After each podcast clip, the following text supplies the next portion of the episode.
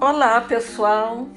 Então vamos dar prosseguimento ao nosso segundo conto do livro Olhos de Azeviche. Esse segundo conto também é da nossa amiga Simone Rico.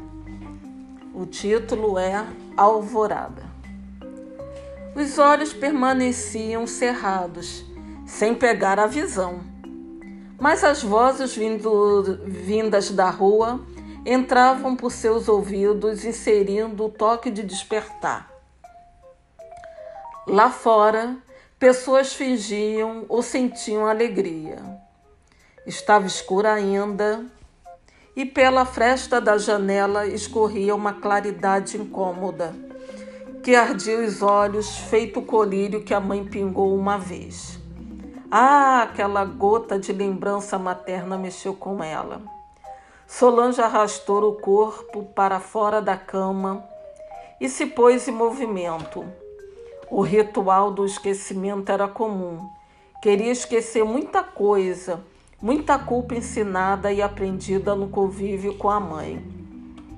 Desde cedo procurou se afastar daquele caminho pesado que levou Dona Diva tão cedo.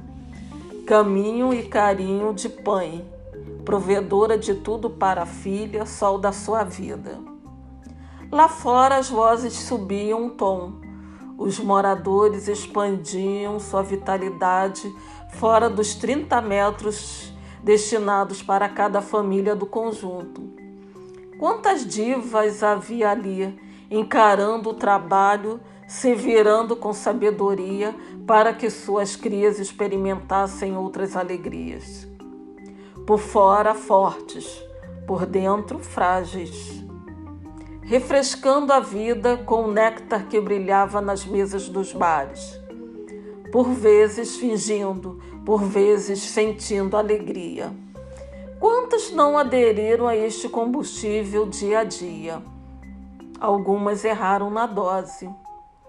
Levanta a cabeça, menina, a mãe sempre dizia, sem esquecer Segue tentando crescer.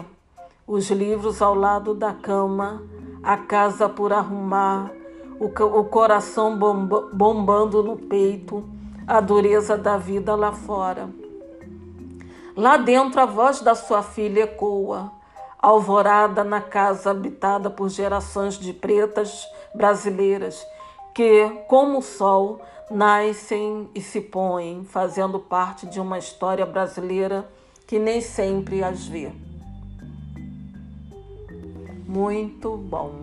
Gente, eu no meu site www.conectarleituras.com eu faço uma análise, escrevo uma resenha sobre esse livro, Olhos de Azeviche, e comento sobre esses dois contos.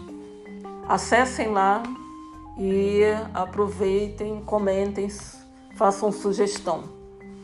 Tá ok? Abraços.